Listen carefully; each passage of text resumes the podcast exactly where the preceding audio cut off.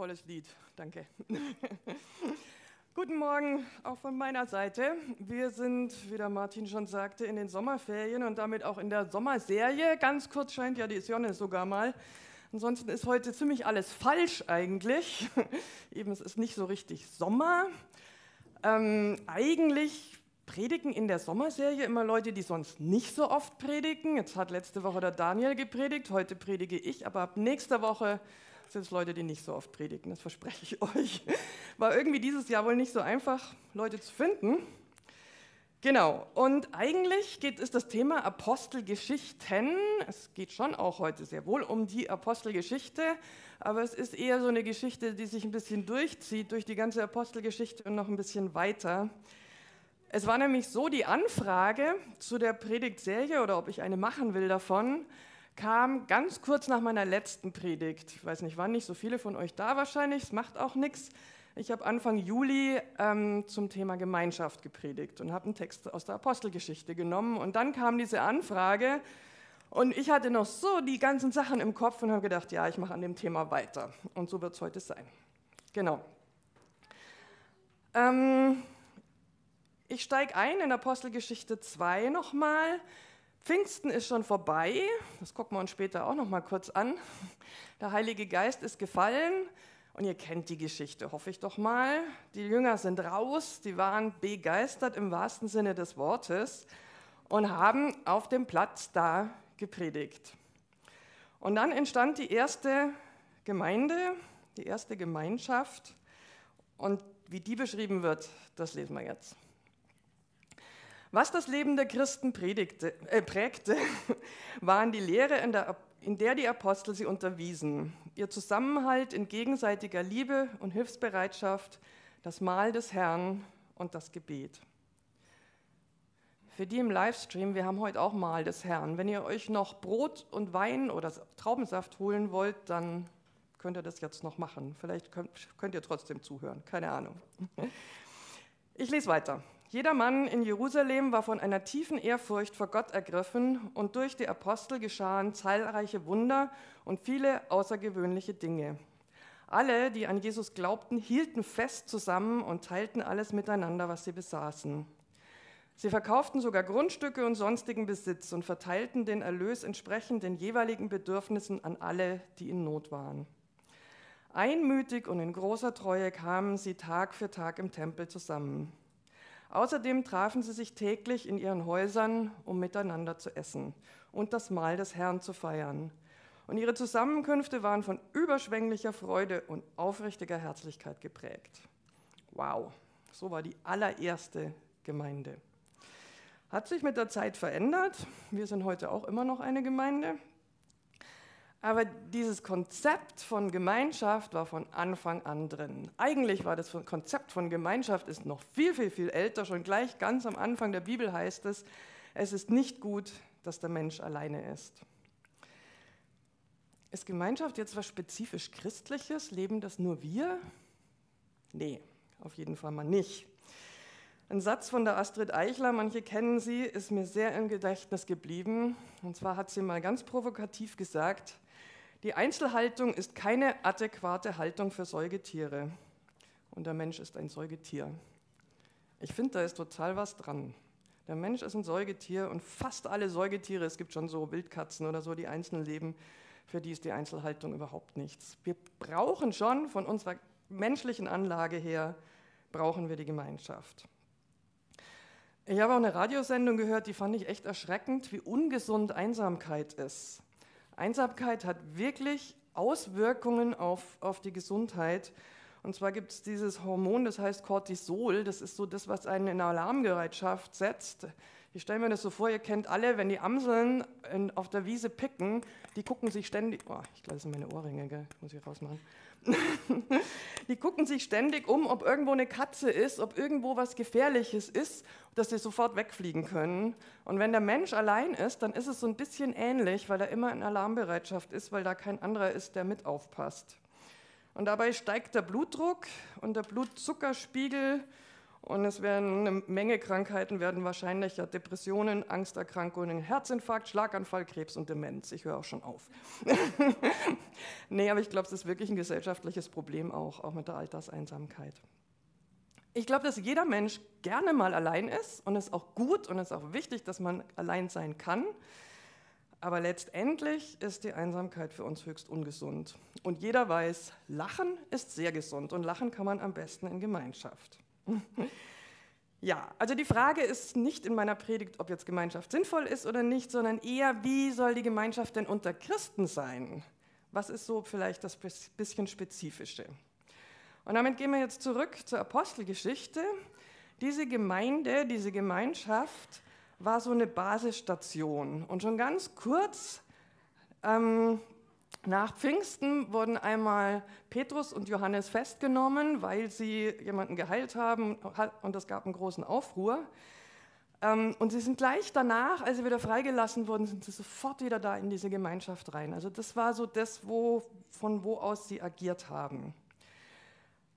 Und jetzt kommen in dem Text, den ich gelesen habe, kommt viel vor, aber unter anderem kommt vor, dass sie einmütig zusammengekommen sind, dieses schöne Wort einmütig. Sie waren ein Herz, sie waren eine Seele. Ich glaube, das ist so, das ist ein Wort im Deutschen auch, was man ganz viel benutzt, was aber hierher kommt, ein Herz und eine Seele. Und Paulus predigt später oft davon, dass wir ein Leib sind. So wie wir im Abendmahl auch den einen Leib haben, wo wir das feiern. Wir sind ein Leib. Also diese Einheit, dieses Einssein ist ganz, ganz wichtig. Ihr seht das, oh, ein bisschen kleine Schrift, ja. Ähm, das steht alles auf der linken Seite, da kommt auf der rechten Seite nochmal was. Dafür gucken wir uns jetzt das Pfingstereignis an. Ich habe schon immer wieder darauf hingedeutet. Ich stelle mir das wirklich so vor, die konnten nicht mehr da in ihrem Obergemach, in ihrem Raum sein, die haben es nicht mehr ausgehalten, als sie den Heiligen Geist hatten, die mussten raus und die ich, also meine Vorstellung, dass sie da auf diesem großen Platz standen, so mit Abstand, dass sie sich schon noch sehen konnten, aber dass die Leute zwischen ihnen auch durchgehen konnten. Ja, und in Kapitel 4, ab Vers 5 heißt es, wegen des Pfingstfestes hielten sich damals fromme Juden aus aller Welt in Jerusalem auf. Als nun jenes, jenes mächtige Brausen vom Himmel einsetzte, strömten sie in Scharen zusammen. Sie waren zutiefst verwirrt denn jeder hörte die Apostel und die, die bei ihnen waren, in seiner eigenen Sprache reden. Fassungslos riefen sie, sind das nicht alle Galiläer, die hier reden? Wie kommt es dann, dass jeder von uns sie in seiner Muttersprache reden hört? Wir sind Parther, Meder, Elamiter, wir kommen aus Mesopotamien, aus Judäa, aus Kappadokien, aus Pontus und aus der Provinz Asien, aus Phrygien, aus Pamphylien, aus Ägypten und aus der Gegend von Cyrene in Libyen. Sogar aus Rom sind Besucher hier, sowohl solche, die von Geburt Juden sind, als auch Nichtjuden, die, jüdisch, die den jüdischen Glauben auch angenommen haben. Auch Kreter und Araber befinden sich unter uns. Und wir alle hören sie in unseren eigenen Sprachen und den Wunder, von den wunderbaren Dingen reden, die Gott getan hat. Alle waren außer sich vor Staunen. Was hat das zu bedeuten? fragte einer den anderen, aber keiner hatte eine Erklärung dafür. Ich habe auch keine Erklärung. Aber ich habe nachgezählt, das sind 14 Sprachen, das sind 14 verschiedene Gegenden und es waren zwölf Jünger. Also der Judas war schon ersetzt, die haben schon den Ersatzapostel gewählt. Es waren 14 Sprachen bei zwölf Jüngern. Wie das funktioniert hat, keine Ahnung. Aber ich finde es interessant, dass gleich an Pfingsten so diese Vielfalt an Sprachen da ist, dass es plötzlich nicht, also es ist Einheit da, aber es ist auch ganz viel Verschiedenes da. Ähm, wenn man weiterliest liest im Neuen Testament, ich muss heute auch Paulus auch immer mal wieder mit reinnehmen, der schreibt dann später von den verschiedenen Charismen, den Geistesgaben. In einer Aufzählung, die er bringt, sind es neun Charismen. Das sind so Sachen wie Prophetie, Heilung, Zungenrede, Auslegung von Zungenrede, Erkenntnis und so weiter. Die Gaben, die der Heilige Geist, Geist gibt. Die neun ist, ist in der einen Aufzählung. Es gibt auch andere Aufzählungen, da sind glaube ich, ist eine andere Anzahl. Und dann gibt es noch die Früchte des Geistes, die er auch einmal aufzählt. Das sind mehr so die menschlichen Tugenden vielleicht. Geduld, Liebe, Freude, Sanftmut, Selbstbeherrschung. Da hat er auch neun. Ich stelle es so nebeneinander. Ein Geist, ein Leib, ein Herz und eine Seele, aber viele Sprachen, viele, Charis, viele Geistesgaben. Keiner hat alle, viele Tugenden. Erst recht, keiner hat alle. Wir dürfen alle in allen wachsen, aber niemand wird in allen perfekt sein. Das werden wir nie schaffen. Ich habe ein schönes Zitat gefunden von einem Kirchenvater, der hieß Basilius der Große. Und er sagt, das Licht fällt von einem Ding zum anderen bringt hervor der Farbenvielfalt dort, wo es sich niederlässt. Das finde ich ein tolles Bild dafür, wie der Heilige Geist gefallen ist. Es bringt hervor der Farbenvielfalt da, wo es sich niederlässt, das Licht. Und das finde ich, ich finde es einfach ein ganz tolles Bild für diese Vielfalt, die in der Gemeinde auch da ist. Für diese Vielfalt an Charakteren, an Begabungen, bei uns zum Teil auch an Sprachen, doch nicht ganz so viele. Einheit und Vielfalt gehört unbedingt zusammen. Diese Vielfalt hat ganz oft zu Streit geführt, zu Neid, zu Missgunst und auch zu Spaltung. Gemeinden haben sich viel gespalten, weil auch eine Vielfalt in theologischen Meinungen da war, eine Vielfalt in dem, wie man Sachen machen kann, Vielfalt im Musikspiel und so weiter und so fort. Es hat viel zu Spaltungen geführt, aber es ist auf jeden Fall Gott gegeben. Einheit wäre leichter, oder? Wenn alle so wären wie ich, wenn alle dieselben Meinung hätten, denselben Musikgeschmack, wäre viel leichter. Dann würden wir sie alle mögen. Ich glaube, stimmt noch nicht mal, wenn Leute mir so richtig ähnlich sind und auch dieselben Fehler haben, dann wird es für mich immer ganz schwierig. Da, ja, ist nicht so einfach. Ja, also meine These ist, oder ich glaube, es stimmt ja mir auch alle zu, die Vielfalt ist gewollt. Paulus hat später ganz andere Gemeinden gegründet, die hatten eine andere Struktur, da wurden ähm, Entscheidungen anders gefällt, die haben auch anders gelebt, da waren mehr Nichtjuden drin. Auch in München gibt es ganz, ganz unterschiedliche Gemeinden und das ist gut so, das ist wirklich gut so. Ich weiß nicht, ich glaube, es sind viele Urlaubsgäste auch da, vielleicht kommt ihr eher vom Land und da ist die Auswahl nicht so groß. Da muss man sich dann vielleicht zwischen zwei Gemeinden entscheiden. Ist schon gut, wenn es zwei gibt. Dann ist die Vielfalt noch größer wahrscheinlich, schätze ich mal. Kurzer Cut. Ich mache das öfter so, wenn ich in meiner Predigt irgendwo nicht weiterkomme. Es ging mir diesmal auch so, dass ich in meinem Hauskreis eine Umfrage mache. Und eine Umfrage zum Thema Gemeinschaft bietet sich ja erst recht an im Hauskreis. Und ich habe sie hauptsächlich gefragt, warum geht ihr eigentlich in den Hauskreis? Ähm, und es kamen unterschiedliche Antworten. Mit einigen hatte ich gerechnet, mit anderen habe ich auch nicht so gerechnet. Ähm, ich bringe erstmal so die, die mehr geistlichen Antworten, mit denen hatte ich auch eher gerechnet. Jemand hat gesagt, wo zwei oder drei Menschen zusammen sind, bin, ist Gott mitten unter ihnen. Da liegt Segen drauf. Das glaube ich auch. Da, wo Christen zusammenkommen, ist Gott mitten unter ihnen und da liegt Segen drauf. Und ich glaube, hin und wieder erleben wir das auch so ein, wirklich ein bisschen, dass das mehr ist, als wenn nur einer da ist. Jemand anderes hat gesagt, im Himmel ist auch Gemeinschaft. Fand ich auch eine sehr gute Antwort. Stimmt, im Himmel ist Gemeinschaft, dann ist es sehr sinnvoll, hier auch schon Gemeinschaft zu leben. Und auch eine dritte geistliche Antwort ist, es steht irgendwo in der Bibel, entzieht euch nicht der Gemeinschaft. Ich habe es ehrlich gesagt nicht gefunden. Wahrscheinlich habe ich in einem falschen Wort in der falschen Übersetzung gesucht aber es stimmt schon, es steht irgendwo drin. Die menschliche Antwort kam nicht. Mit der hätte ich nämlich gerechnet, dass irgendjemand sagt, ja, weil ich euch mag oder weil ihr meine Freunde seid oder so. Könnte man jetzt enttäuscht sein? Nein, die Antwort kam nicht, aber es kamen noch andere Antworten und die fand ich sehr, sehr weise und sehr interessant. Und zwar hat jemand gesagt, ähm, ihr habt Gedanken, die ich nicht habe. Ihr seht manche Sachen mal von einer anderen Seite habe ich gedacht, ja, das stimmt. Da ist die Vielfalt da, da sieht mal jemand was von der anderen Seite. Dann hat jemand gesagt, der Hauskreis holt mich manchmal aus meinem Gedankentunnel raus. Ich kann über etwas lachen und sehe es wieder anders. Das sind die Highlights, finde ich. Wenn man mit was reinkommt, wo es einem vielleicht auch nicht gut geht, wo man so im Tunnel eben drin ist, und dann kann man im Hauskreis mal drüber lachen, weil man es mal von der anderen Seite anschauen kann. Das hilft wirklich. Und dann noch die, die, die, dritte Antwort, die auch in dieselbe Richtung ging. Als Einzelner bin ich unvollkommen, in der Gemeinschaft ist Ergänzung. Ist auch wieder so diese Vielfalt. Ich brauche auch diese Ergänzung. Ich habe selber nicht alles, ich brauche die Ergänzung. Jetzt sind wir gar nicht mal so unterschiedlich in unserem Hauskreis. Ich habe mal versucht zu rechnen. Ich glaube, wir haben so eine Altersspanne von 17 Jahren. Wir haben, sind alle noch am Arbeiten. Wir haben fast alle alte Eltern, um die man sich irgendwie kümmern muss. Niemand von uns hat existenzielle Sorgen. Also wir sind irgendwie schon alle so ziemlich homogen.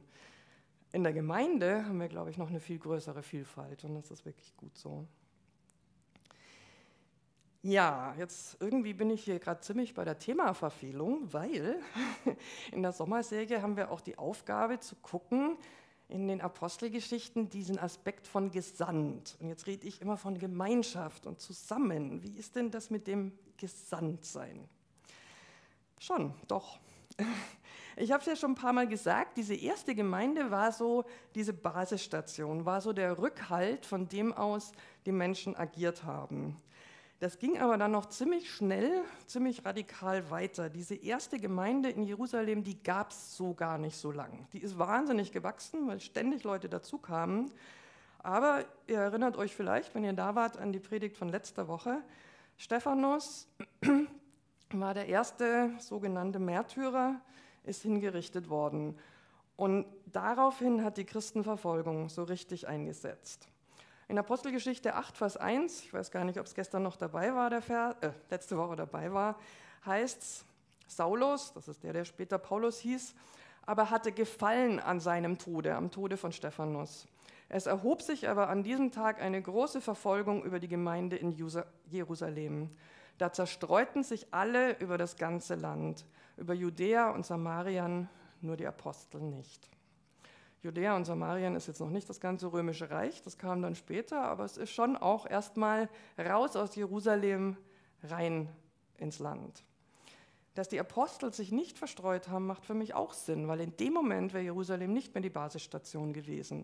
Wäre es nicht mehr der Ort gewesen, wo man zurückkommen kann und auch nach, um Rat fragen kann, weil die Apostel waren ja diejenigen, die Jesus noch erlebt hatten. Ja, die Christen haben sich zerstreut, verstreut und es gab neue Gemeinden, neue kleinere Gemeinden. Und es war wieder, wo zwei oder drei zusammenkommen, da bin ich mitten unter ihnen. Es war die harte Methode, gesandt zu werden, aber sie sind gesandt worden ins Land. Ein ganz kurzer Ausflug. Heute gibt es auch sehr, sehr viel Christenverfolgung, nicht in Deutschland. Wir kriegen das nicht so mit, aber weltweit richtig heftig. Es wird eigentlich auch immer mehr weltweit momentan. Ähm, und viele dieser Christen leben entweder ihren Glauben heimlich, weil es viel zu gefährlich wäre, innerhalb der Familie darüber zu reden, oder sie leben ihn deswegen, also wenn ich ihn heimlich lebe, lebe ich ihn sehr allein, oder sie leben ihn allein, weil sie aus der Familie, aus dem Dorf raus müssen. Ähm, Gemeinschaft ist da absolut nicht selbstverständlich. Ich kann mich sehr gut erinnern, Rüdiger, wie wir in Tunesien waren, ich glaube auch schon 20 Jahre her, Wahnsinn. Ähm, und wir saßen dann so oberhalb von einer Stadt und haben für diese Stadt gebetet. Ähm, und der Rüdiger hat gesagt, in dieser Stadt weiß man von einer Christin. Es war jetzt keine Riesenstadt, aber es war schon eine Stadt. Man wusste von einer Christin und die hat hin und wieder mal Besuch von einer Missionarin gekriegt. Also Gemeinschaft ist so alles andere als selbstverständlich eigentlich. Für uns ist es so selbstverständlich. Ein bisschen haben wir es, glaube ich, gemerkt während Corona. Plötzlich gab es keinen Gottesdienst mehr, plötzlich gab es keine Hausgemeinden mehr. Gott sei Dank gab es Telefon und Zoom und Livestream und alles. Wir waren nicht ganz so. Gut, das ist das, was Christen in Verfolgung auch manchmal haben, dass sie Radio hören können oder so. Ich weiß nicht, wie es euch ging. Also für mich war das schon mal sehr interessant und nicht angenehm zu erleben, wie es ist, wenn das alles plötzlich nicht mehr möglich ist. Und ich kann mich noch gut erinnern, wie wir das erste Mal wieder im Privathaus dann zusammengekommen sind und das erste Mal wieder richtig Hauskreis machen konnten und singen konnten. Ich glaube, unser Lobpreis hatte nochmal eine ganz andere Qualität in Anführungszeichen. Ja, ähm, Daniel hat letzte Woche kurz gesagt, was man braucht, um seinen Glauben weitererzählen zu können. Und er hat gesagt, man braucht ein Bekenntnis, also man muss wissen, was man eigentlich sagen will. Man braucht den Heiligen Geist, logisch. Und man braucht Liebe, Liebe zu den Menschen, denen man das sagen will. Und ich möchte hinzufügen, ich glaube, man braucht auch diese Gemeinschaft, man braucht diese Basisstation. Man braucht natürlich Gemeinschaft mit Gott, aber ich glaube, wir brauchen auch irgendwo diese Basisstation, von der aus wir agieren können, wo wir auch Korrektur kriegen, wenn wir vielleicht einen Blödsinn verzapfen oder irgendwo uns komisch entwickeln, weil wir zu viel alleine wären. Und ich glaube aber und ich hoffe, dass der Wert von Gemeinschaft für die Außenwelt auch noch darüber hinausgeht. Ich habe im Hauskreis auch noch gefragt, ob Sie den folgenden Vers aus Johannes 13, 25 mal erlebt haben, ob das mal passiert ist. In Johannes 13, 25 heißt es, daran wird jedermann erkennen, dass ihr meine Jünger seid, wenn ihr Liebe untereinander habt. Alle haben länger nachgedacht und haben gesagt, nee, eigentlich so richtig nicht. Ich auch nicht. Umgekehrt schon. Also wo ich zum Glauben gekommen bin, da gab es, ich war 20 und es gab eine Jugendgruppe, wo die Mädels so 15, 16 waren ungefähr. Die Leiterin war auch 20, daher der, die Bekanntschaft, die Freundschaft. Ähm, und die Gemeinschaft, die die untereinander hatten, sowas habe ich noch nicht erlebt gehabt, das hatte eine Riesenanziehung für mich. Und dadurch habe ich mich dann auch einladen lassen zu einem Gottesdienst, wo ich letztlich dann mich für Jesus entschieden habe. Und ich würde mir wünschen, ich weiß nicht, ob es Leute unter euch gibt, die sagen, doch, ich habe das schon erlebt, dass Gemeinschaft so anziehend war, dass jemand zum Glauben gekommen ist. Wenn es so eine Geschichte gibt, dann wäre es toll, wenn ihr das heute erzählen könntet. Ja, ich glaube, dass Gemeinde viel mehr ist als irgendein soziales Event, als irgendein Zusammenkommen, irgendein nicht einsam sein, nicht alleine sein sozusagen. Ich glaube, dass in Gemeinde wirklich viel mehr drin ist. Es ist diese Basisstation. Es ist der Ort, von dem aus wir agieren können. Und ich glaube, es ist auch was, was ganz, ganz anziehend auf die Umwelt wirken kann. Ich finde auch gute Ehen, gute Familien, gute Freundeskreise, das hat eine, das hat eine anziehende Wirkung. Und das, darf's, das soll es auch sein. Ich bin auf den Aspekt nicht eingegangen, wo es in der Apostelgeschichte heißt, sie teilten alles miteinander und sie verkauften auch alles. Ich glaube, da sind sie sehr übers Ziel hinausgeschossen mit dem alles verkaufen, weil sie gedacht haben, Jesus kommt wieder. Sie müssen nicht mehr säen und ernten. Jesus kommt ganz bald wieder. Das gab dann auch eine ziemliche Hungersnot später. Aber ich glaube auch dieses Miteinander, Miteinander teilen. Erstens äh, wird es in die Richtung gehen müssen, glaube ich, dass nicht mehr sein, jeder sein eigenes Auto haben kann. Aber ich glaube, es hat auch eine Außenwirkung, wenn man merkt, Mensch, die hängen gar nicht so an ihren Sachen, die, die leihen das auch her, die teilen das auch. Ja, ich wollte euch ein bisschen Hunger machen, ein bisschen ein Gefühl dafür geben, dass das viel mehr ist, als einfach nur hier irgendwo auf dem Stuhl zu sitzen. Und witzigerweise gab es heute auch noch diesen neuen Flyer, wurde mir gezeigt, da heißt es Gemeinschaft und da ist hinten der Zugang zu den Hausgemeinden muss ich natürlich noch Werbung machen dafür. Genau, der liegt draußen aus, nehme ich an. Herr, und ich danke dir total dafür, für deine Erfindung von Gemeinschaft. Ich danke dir, dass es nicht gut ist, wenn der Mensch allein ist, und ich danke dir, dass du uns andere Menschen gibst. Herr, und ich danke dir auch für diese Vielfalt und ich bitte dich, dass wir das noch viel mehr erleben und schätzen dürfen, da wo Menschen so anders sind als wir, wo sie vielleicht auch einen ganz anderen Zugang zu dir haben, Herr, ich bitte dich, dass du uns die Augen und die Ohren öffnest und dass wir das genießen und schätzen können. Und ich bitte dich für die Menschen, die keine Gemeinschaft haben, weil es einfach in ihrer Situation, in ihrem Land nicht geht. Ich bitte dich, dass du ihnen ganz besonders nahe bist und dass du ihnen einen Weg zur Gemeinschaft aufzeigst, Herr. Und segne diese Gemeinde und segne jede Hausgemeinde, Herr. Amen.